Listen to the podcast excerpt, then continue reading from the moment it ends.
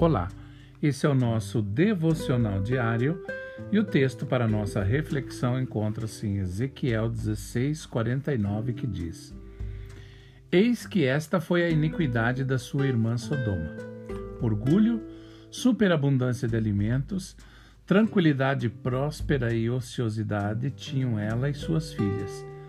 Nem fortaleceu ela a mão do pobre e do necessitado. Você provavelmente ouviu falar de Sodoma e Gomorra e da terrível maldade daquelas cidades. Mas o que elas realmente fizeram que desagradou tanto a Deus? Costumamos ter a ideia de que a perversão sexual das cidades finalmente foi a gota d'água para Deus, fazendo com que ele as destruísse mas na verdade foi uma situação muito diferente que motivou o Senhor a agir contra elas. Fiquei chocado quando percebi a verdade por trás da destruição. Descobri isso enquanto pesquisava passagens bíblicas a respeito da necessidade de alimentar os pobres. O problema de Sodoma e Gomorra era que elas tinham demais e não estavam compartilhando com os necessitados. Elas estavam ociosas e viviam um estilo de vida excessivamente conveniente, que as levou a cometer atos abomináveis. Vemos claramente a partir disso que a ociosidade e a conveniência excessiva não são boas para nós e nos levam a problemas cada vez maiores.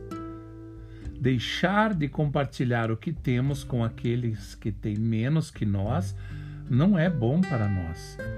E na verdade é perigoso, porque esse tipo egoísta de estilo de vida abre a porta para o mal progredir. Essas coisas não apenas não são boas para nós, como também são ofensivas a Deus ele espera que sejamos canais para ele fluir através de nós e não reservatórios que guardam tudo o que tem para si mesmos. Gostamos de todas as conveniências que estão disponíveis a nós hoje, mas de várias maneiras eu creio que Satanás as está usando para destruir qualquer disponibilidade de sofrermos inconveniências para obedecer a Deus ou para ajudar outros que estão passando por necessidades. Nós nos viciamos na facilidade e precisamos tomar muito cuidado. Como a maioria das pessoas, gosto de coisas boas e confortáveis, mas tenho feito um esforço de não reclamar quando não tenho as coisas da maneira que quero também entendo que a inconveniência quase sempre está presente quando queremos ajudar os outros. E sei que somos chamados por Deus para ajudar pessoas para fazer isso com uma atitude positiva. Então, confie no Senhor. Você está disposto a sofrer inconveniências por Deus? Deus quer que você seja um canal do seu amor para o mundo.